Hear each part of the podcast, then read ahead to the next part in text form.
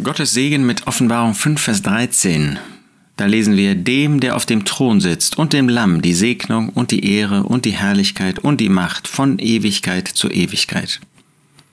Der Geist Gottes lässt uns hier einen Blick tun in den Himmel. In eine Zeit, in der wir, die wir an den Herrn Jesus glauben, die wir unsere Sünden bekannt haben, bei dem Herrn Jesus im Himmel sein werden. Und dann heißt es, und jedes Geschöpf, das in dem Himmel und auf der Erde und unter der Erde und auf dem Meer ist und alles, was in ihnen ist, hörte ich sagen, dem, der auf dem Thron sitzt. Wer sitzt denn auf dem Thron? Das ist Gott.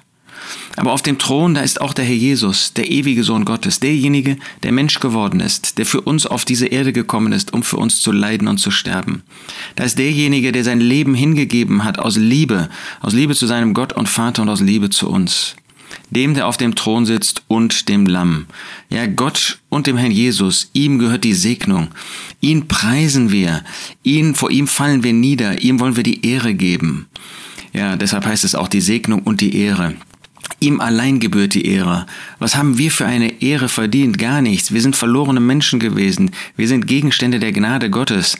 Das offenbart uns etwas von der Liebe Gottes. Aber die Ehre gehört nicht uns. Die Ehre gehört allein ihm, der diesen Ratschluss der Liebe gefasst hat und ihm, dem Lamm, der gekommen ist, um am Kreuz von Golgatha zu sterben. Das Lamm, das zeigt, wie sehr er sich erniedrigt hat. Das Lamm, das zeigt, wie er sich hat führen lassen. Er, der, er, der selbst Gott, der Sohn ist, der selbst diesen Ratschluss gefasst hat, der selbst die Herrlichkeit in sich birgt, der er alles geschaffen hat, der alles gemacht hat, dem alles zu Gebot steht, der regiert, der herrschen kann und hätte auch herrschen können damals schon, aber der dann als dieses demütige Lamm auf diese Erde gekommen ist, um sich verwerfen zu lassen lassen. Ihm gebührt die Ehre und die Herrlichkeit. Gott gehört die Herrlichkeit. Er ist der ewige, der herrliche Gott und der Herr Jesus auch ihm gebührt diese Herrlichkeit und die Macht. Wir freuen uns, dass er einmal regieren wird und dass ihm alles unterworfen ist, jetzt schon. Und dass diese Unterwerfung auch mal sichtbar werden wird. Es ist eine Unterwerfung dann der äh, Herrlichkeit und des Segens.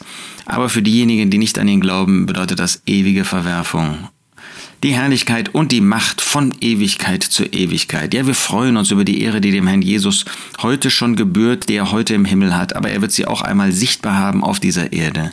Dem, der auf dem Thron sitzt und dem Lamm, die Segnung und die Ehre und die Herrlichkeit und die Macht von Ewigkeit zu Ewigkeit.